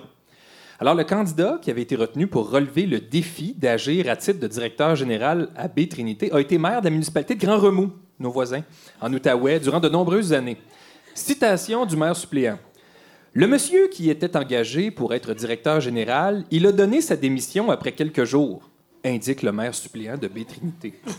Il ne se sent pas prêt à relever le défi ou à être prêt à résoudre les situations qui sont pour la municipalité de B-Trinité.